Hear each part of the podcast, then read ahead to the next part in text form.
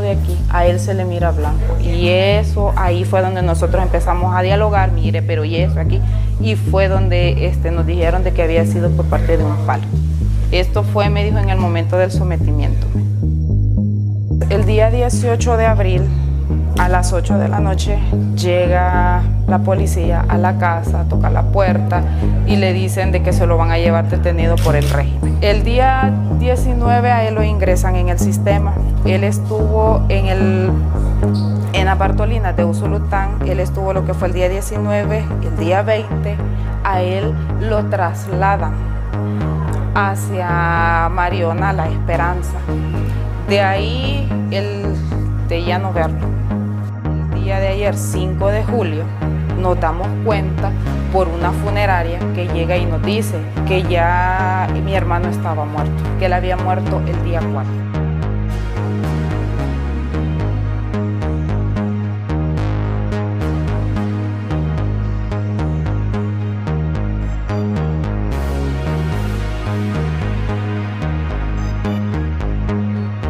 Fue de dirección de centros penales, de lo que fue de lo, del, este del penal directamente, a nosotros nunca se nos dio este, la información, mire, él está enfermo, él está aquí, nada. El día de ayer que yo voy a medicina legal a retirar su cuerpo, en la esquela aparece que fue asfixia por estrangulamiento. En el momento pues que a él me lo dan, nosotros lo revisamos, pues ya él ya tenía su autopsia hecha.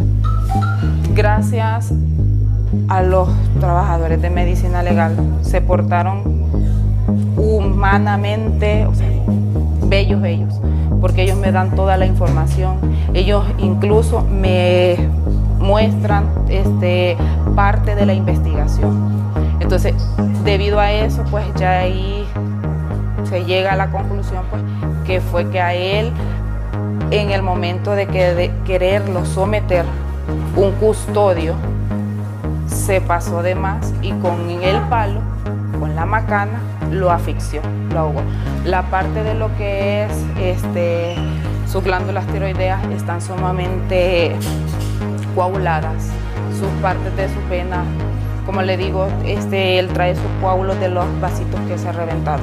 Esa era, le dije yo al que me lo enseñó en medicina legal, esas son las pruebas que yo quiero, le dije. Eso es lo que yo necesito, le dije.